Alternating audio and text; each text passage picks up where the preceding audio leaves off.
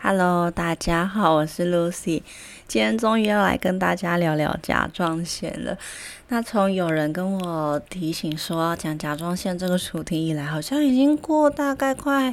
不知道有没有两个月了。年底年初真的是会发生很多事情的时候。那我这是真的。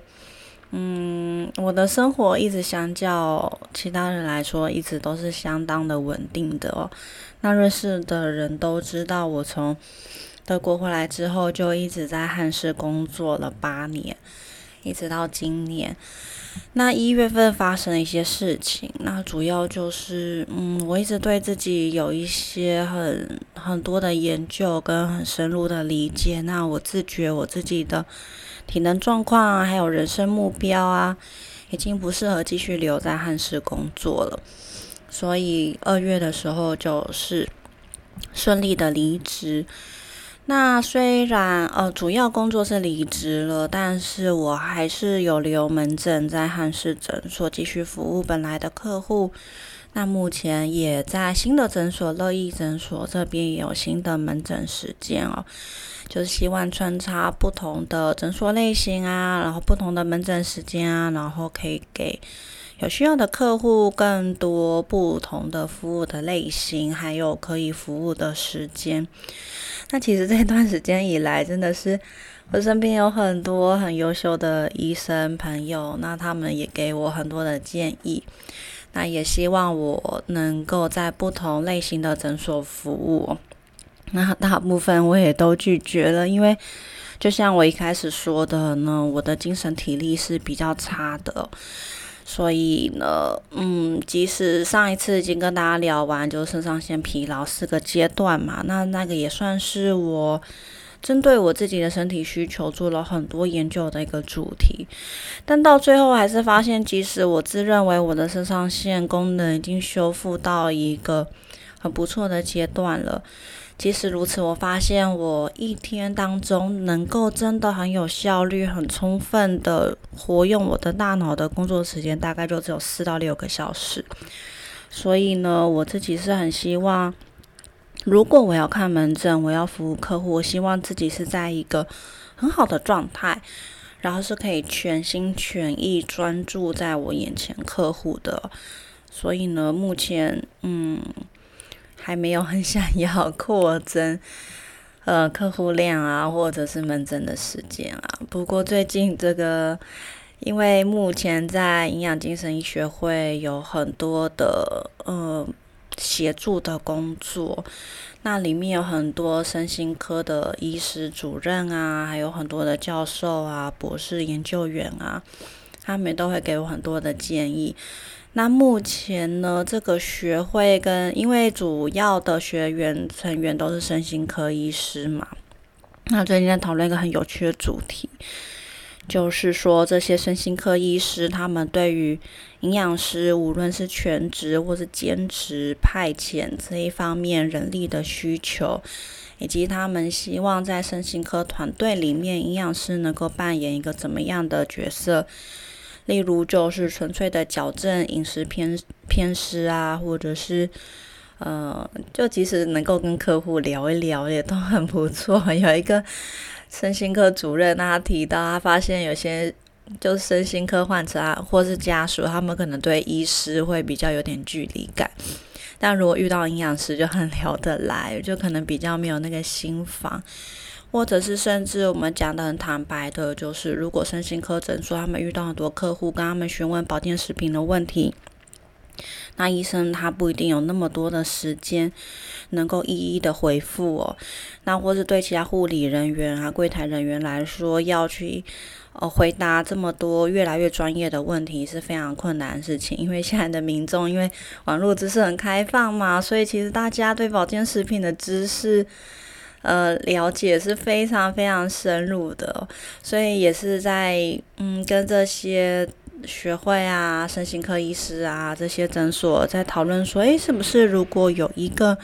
是懂嗯身心能够理解身心科药物、身心科的团队，然后同时又能够理解保健食品的应用，然后在诊所里面就可以提供客户更多更完整的。服务啊，不会只是自由热量啊，或者是饮食组成啊，是不是可以更深入的到于说一些脑肠轴的主题啊，或是益生菌的挑选啊，或者是一些 B 群啊、营养素的介入，都能够有更积极的建议，或者是给客户一个正确的知识态度，避免客户因为。就是很慌张嘛，然后就盲从很多网络上的建议，然后浪费更多钱这样子。那学会这边也希望说，我是不是能够作为一个 demo，然后进入身心科诊所来看诊，嗯，就是看营养咨询的门诊。突然就爆料啊，这是其实是也是前天才发生的事情啊，录音的前两天刚发生的事情。我觉得蛮感慨的，所以顺便跟大家聊聊。那我个人还在很迟疑哦，因为我很担心我的精神体力不足以，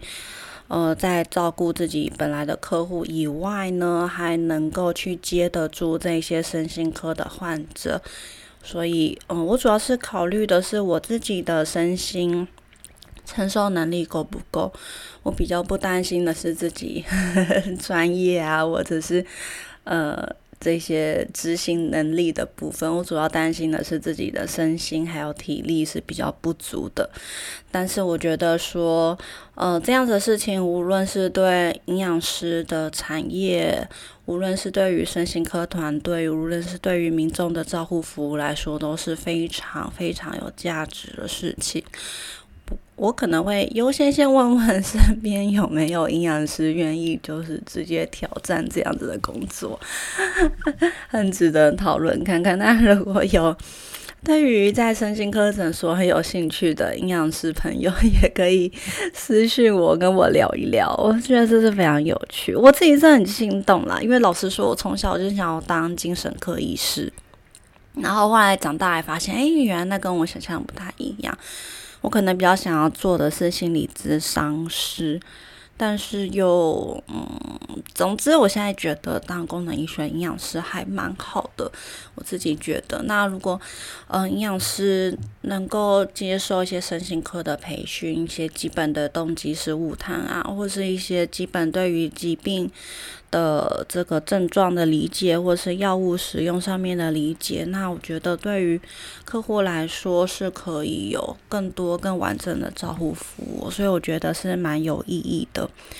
那蛮有趣的，就是嗯，其实，在功能医学里面，我们觉得，呃，我们常常把在排课程的时候，我们常常把这个精神情绪这一块放在最后面，因为很老实说。嗯，人体几乎所有的事情都会影响到身心的健康，尤其是我们上两集在讲肾上腺的时候，大家一定会发现很多的症状是跟身心科是相关的。基本上，你如果有 HPA axis dysfunction，就是这个 HPA 轴的功能障碍，你整个人会很疲倦。那疲倦呢？呃，本身就会造成情绪低落，本身就会造成你呃 motivation 很低嘛，你什么事情都不想做，也没有兴趣，无论是 sex 的兴趣还是是 interesting 的兴趣，你比较没有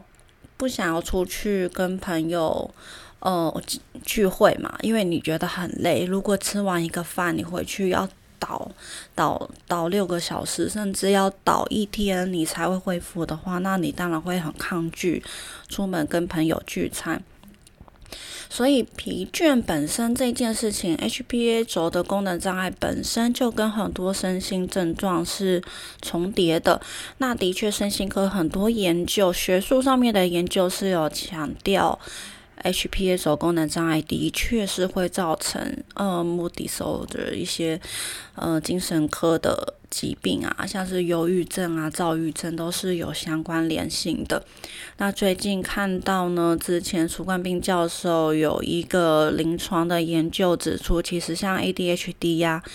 这些犯过动专注力异常的小朋友呢，他们的早晨皮质醇浓度也可能是特别低的。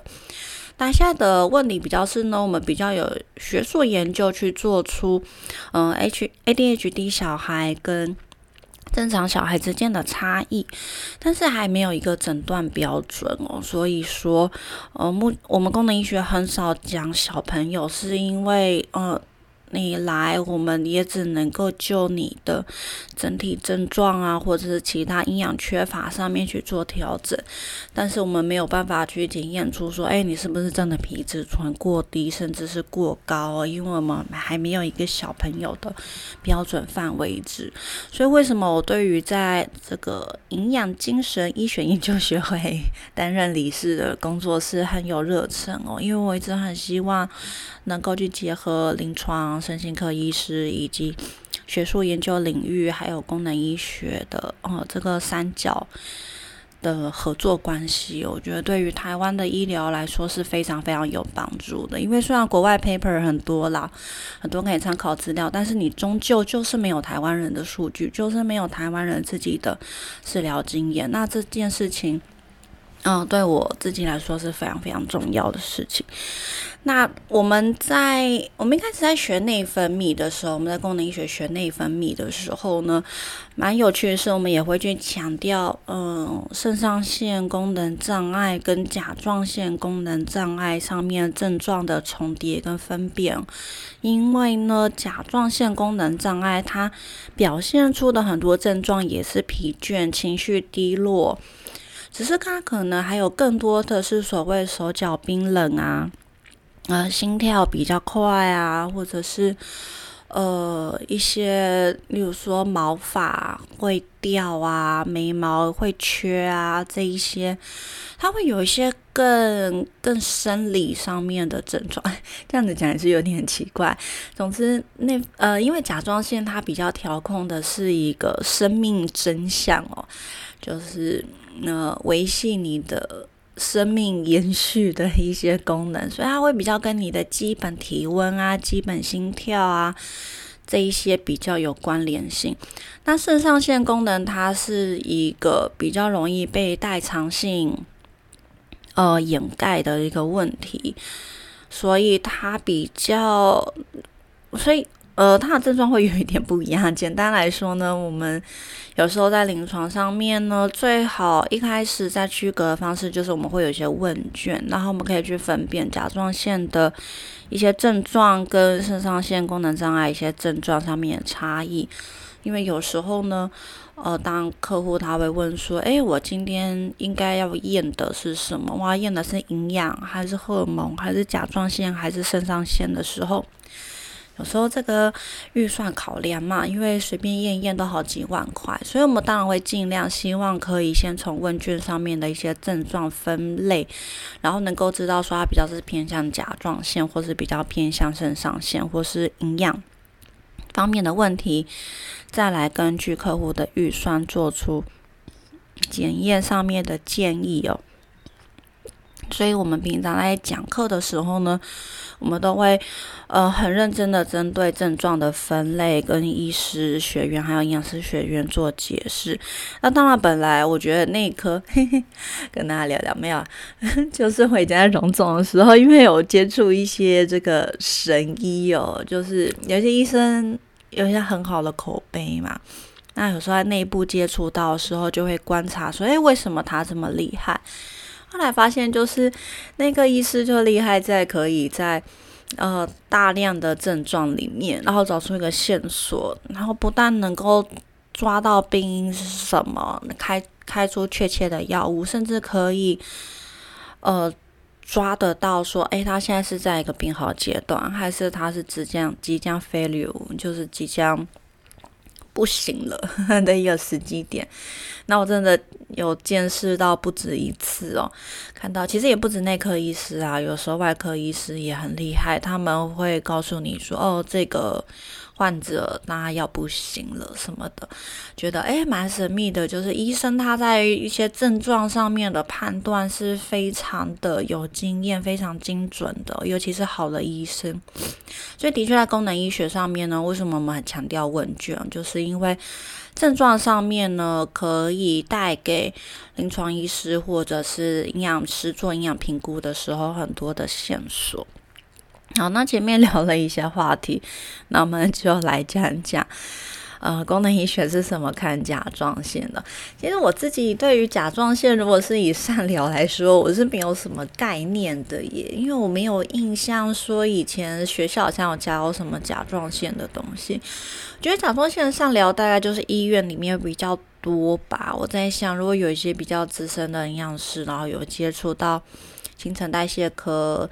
的话，可能会比较知道甲状腺要怎么处理。那一般上面来说，就是配合药物治疗吧。尤其是甲亢的时候，要避开高碘的食物；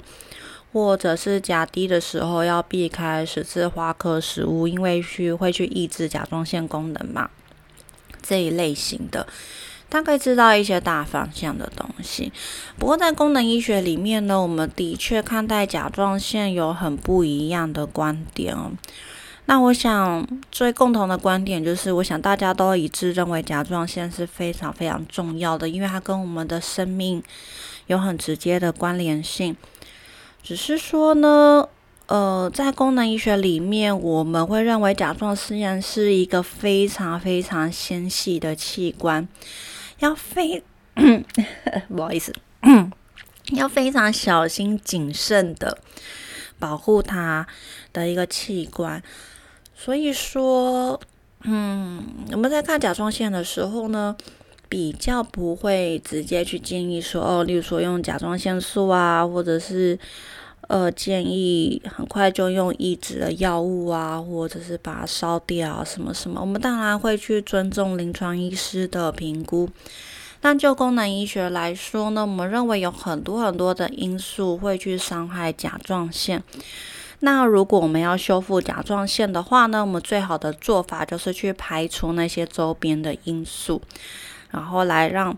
你的甲状腺有喘息的空间，有休息的空间，然后让甲状腺可以自我修复。因为毕竟，如果你一旦把它烧掉，那就是一个永久的，你就失去了这个东西了，你再也没有。修复它的机会了。好，那呃，甲状腺这个器官呢，它跟肾上腺很像，它就是在我们内分泌的网络里面，所以它是一个会受到肾上腺或是脑下垂体激素影响的一个内分泌器官。那甲状腺呢，同时也会去影响到我们荷尔蒙的合成。因为我们甲状腺是一个一些很基础生理功能的调控的器官嘛，所以它也去调控我们从胆固醇合成成呃固醇类激素的这个嗯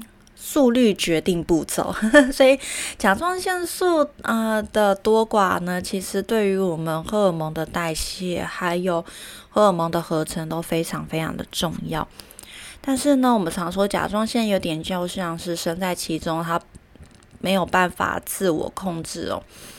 呃，我们在讲甲状腺素的时候呢，我们会把它视为这个 HPTA 轴。我们呃之前有讲这个 HPA 轴嘛，HPA 轴就是脑下垂体肾上腺的这个轴。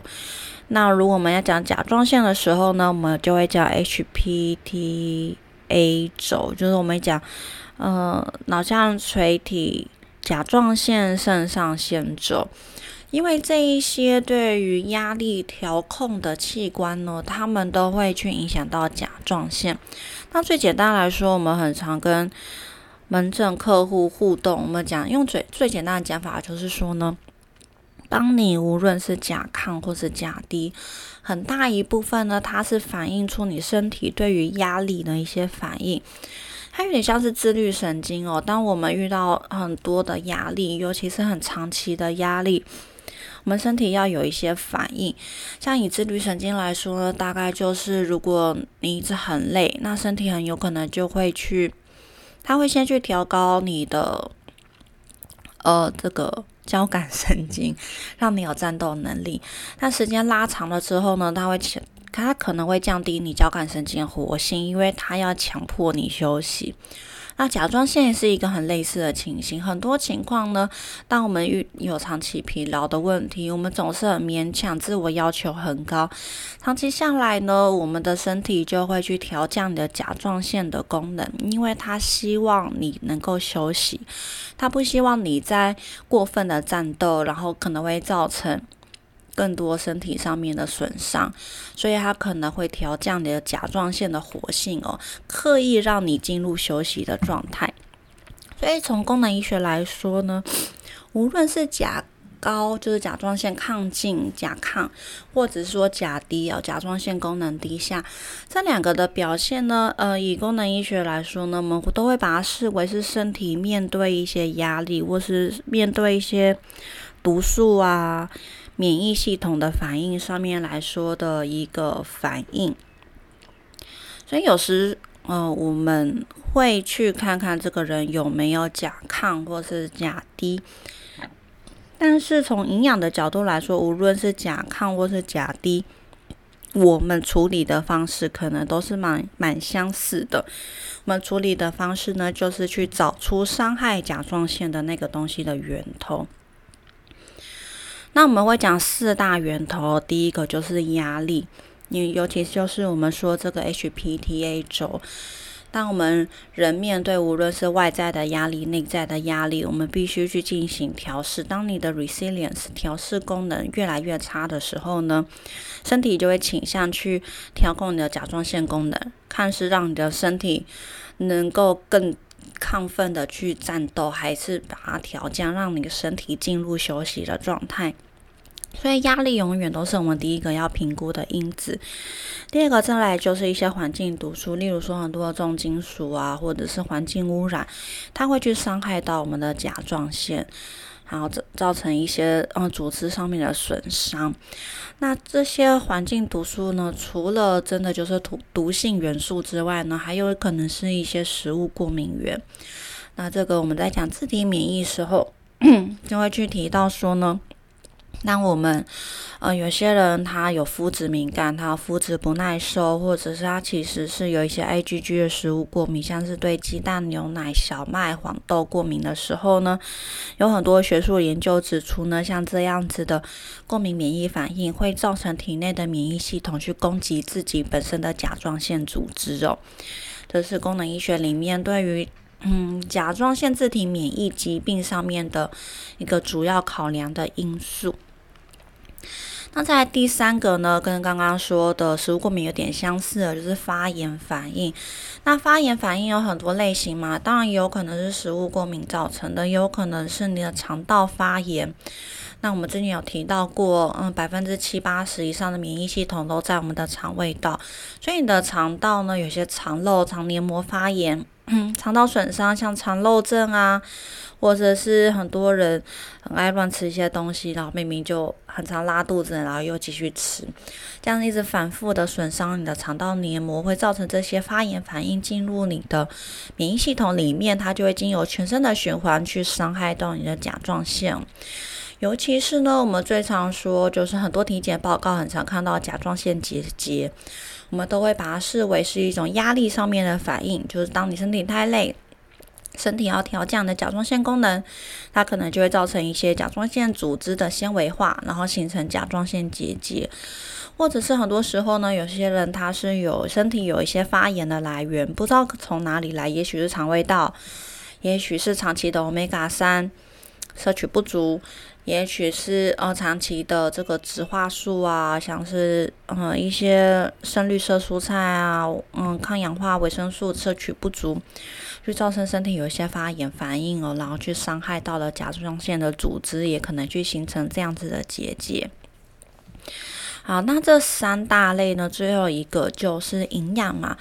有一些甲状腺特别需要的营养素呢，是我们在功能医学里面会去进行评估，然后或建议补充的一些营养素。因为我们认为呢，甲状腺呢，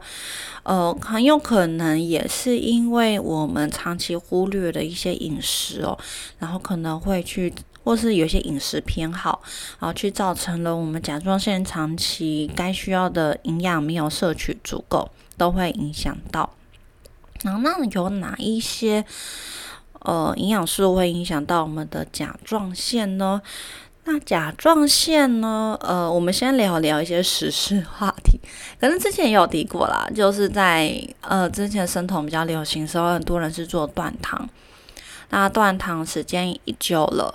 那可能男性还不是很明显，但是呢，很多人指出说，如果你断糖的时间就是做生酮、极低糖、断糖，呃，做大概一年左右的甲状腺就会开始出问题，有甲状腺会受损。那因为很多人就非常强调说，其实甲状腺它是非常需要淀粉这样子的营养来源去支持它进行一些它基础的功能。所以本身上面来说呢，呃，前前几年很多功能医学的医师、营养师，他们发现很多人有甲状腺的功能异常是源自于断糖哦。那我们跳开这个一个暂时性的流行趋势哦，我们来讲讲甲状腺呢，它不大部分会受到哪一些影响？那我们刚刚有提到过，甲状腺最首先会被会影响到甲状腺的就是压力。所以，那当然，我们平常在做营养咨询的时候，也是很重视压力这一块，因为压力会影响到我们肠胃道功能嘛，影响到我们营养吸收，它会影响到我们的呃这个甲状腺的功能。那在营养咨询的时候，嗯，用这一些理由去说服客户专注在他的正餐，就所谓正念饮食嘛，专注在饮食，或是不要一面吃东西一面工作，或者是吃饭前后要有确实隔开的时间。例如说，嗯，工作到了中午时间，你就是开始聊天啊、喝水啊、散步啊半小时，然后吃饭半小时，然后最好吃完饭还有一段时间又是闲聊啊、散步啊。嗯，跟同事就进行一些社会性的 对话之类的，这样子对于我们整体的消化吸收是会比较好的，也会比较去降低像是我们自律神经啊、HPA 轴啊，还有甲状腺对于压力的一些调试反应。那再来很多就是潜伏性感染啊，像是有可能有些人因为 COVID-19 之后，然后就去 trigger 甲状腺上面的功能异常。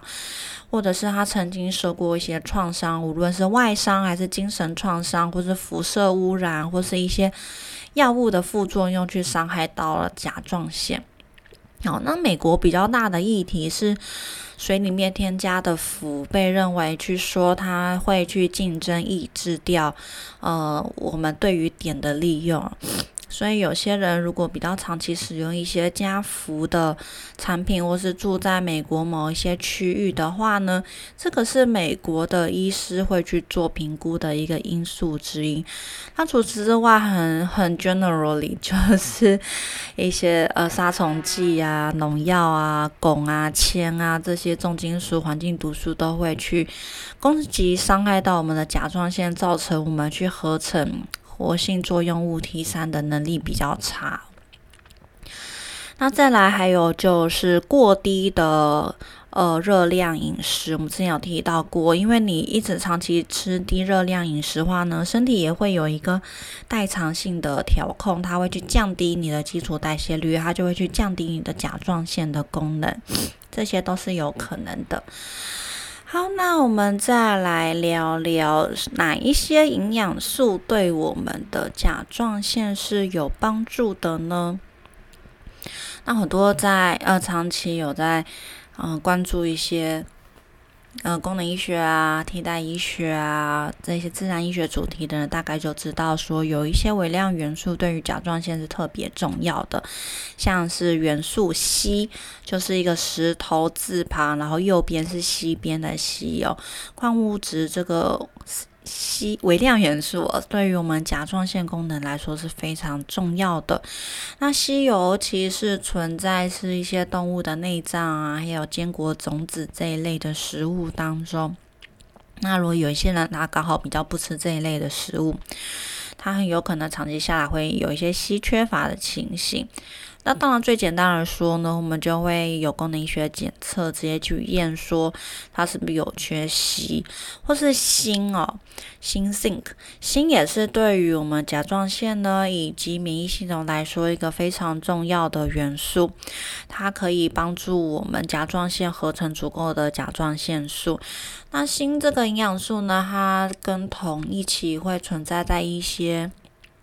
哦，带壳类的海鲜啊，像是蛤蜊呀，或是一些坚果种子里面有比较高的锌。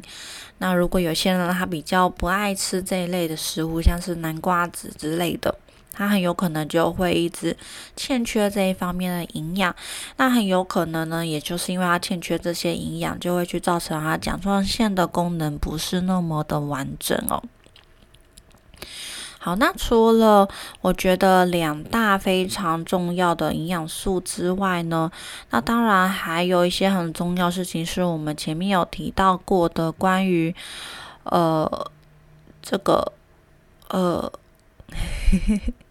关于食物过敏的部分，这么突然卡关？对我们刚刚我们前面有提到食物过敏，其实光光是。食物过敏，这本身就是一个很大的议题哦。那我们当然尤其建议大家的是能够验到这个欧盟标准的 IgG4 的食物过敏，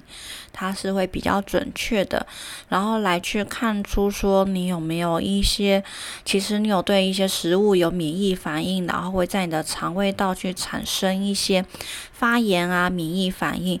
为什么这件事情很重要呢？因为很多学术研究指出，这个时间久了之后呢，它刚开始只是一个慢性发炎，时间久了，它会变成是一个造成自体免疫发生的一个问题。那老实说，身为营养师，非常的不希望客户有自体免疫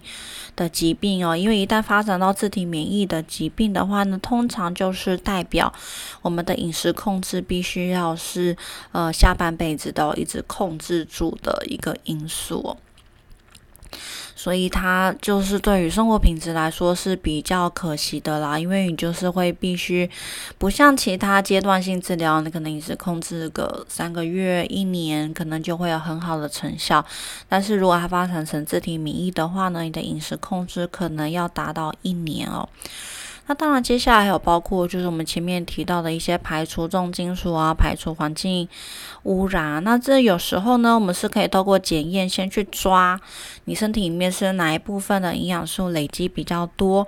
或者是呢，我们就要。一直排除说，哎，你家里有没有一些新新的装潢啊、油漆啊，呃，在网络上购买的玩具啊，或者是工作环境有些粉刷、有些油漆脱落啊、栏杆啊上面的一些东西，是不是去造成一些毒素呢？去进入到身体里面，造成一些负担哦。那这一些都是我们必须去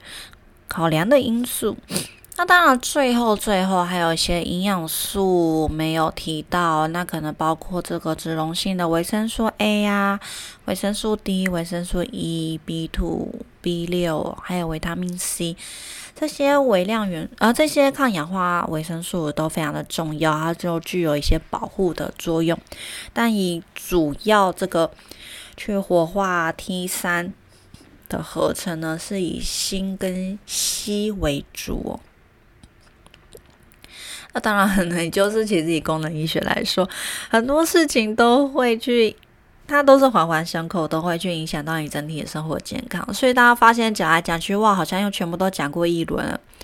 压力嘛，发炎啊，肠胃道健康，荷尔蒙啊，然后药物的副作用啊，或者是你的饮食营养，或者是有没有一些环境的毒素，甚至是一些潜伏的。物呃感染，就是你以前可能有些病毒上面的感染，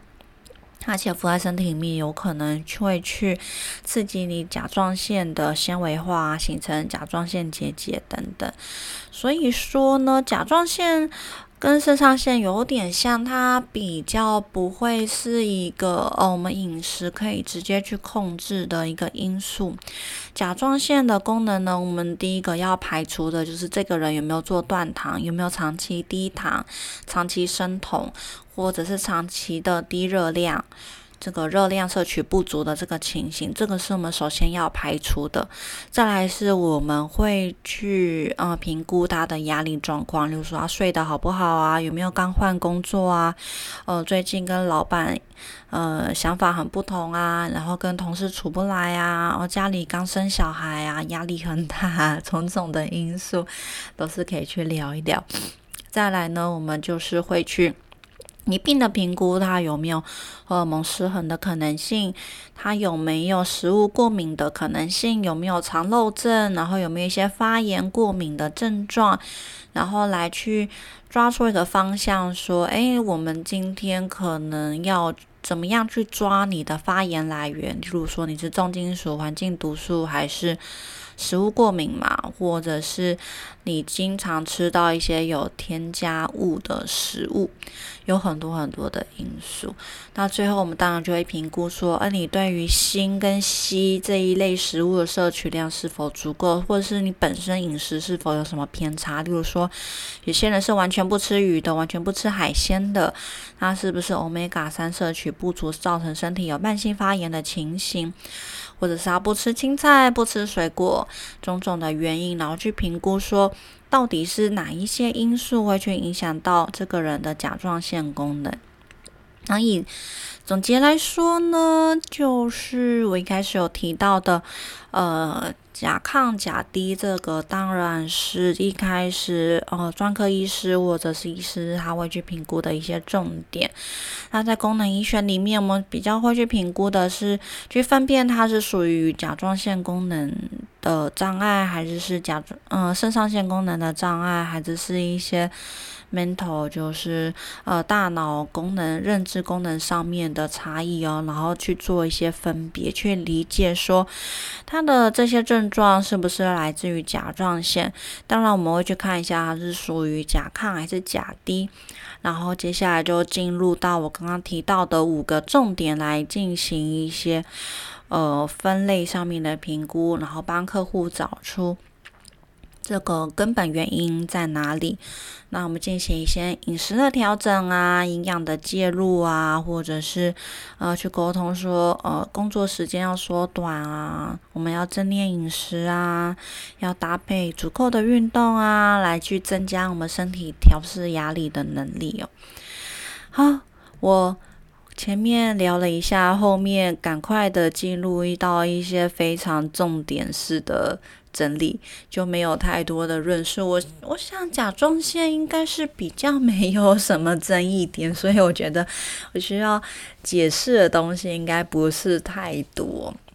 那应该就只有差在自体免疫饮食，自体免疫饮食是一个。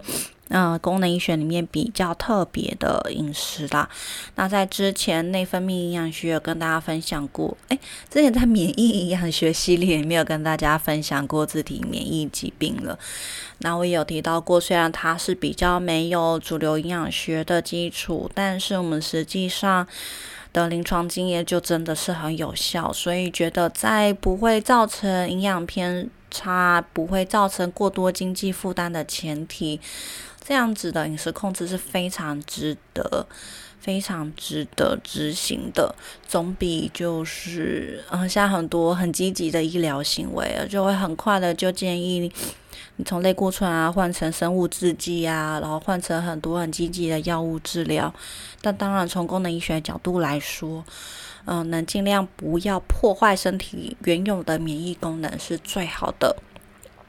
那如果只是透过一些呃营养素的介入啊，或是饮食控制啊，就能够控制得住病情的进展，甚至有一些看到症状的改善啊，抗体指数下降啊，这些就是我们在功能医学里面长期努力的目标。好，那今天就。分享甲状腺功能到这边，我还没有想好下一集要录什么。我在想，我到底要录一个番外篇，跟大家聊一聊我很多的工作，还是就像现在这样，每一次开头呢，就跟大家讲一些近期的感触就好了。那如果是以内分泌主题来说呢，下一集我们就会进进入到荷尔蒙的部分。尤其是女性荷尔蒙，我们可以讲一集女性荷尔蒙，讲一集男性荷尔蒙，然后再提到雌激素代谢的营养调控，都是非常非常重要而且非常实用的主题。好，那我再想想，我们下一集要录什么？那我们就下一集见喽，拜拜。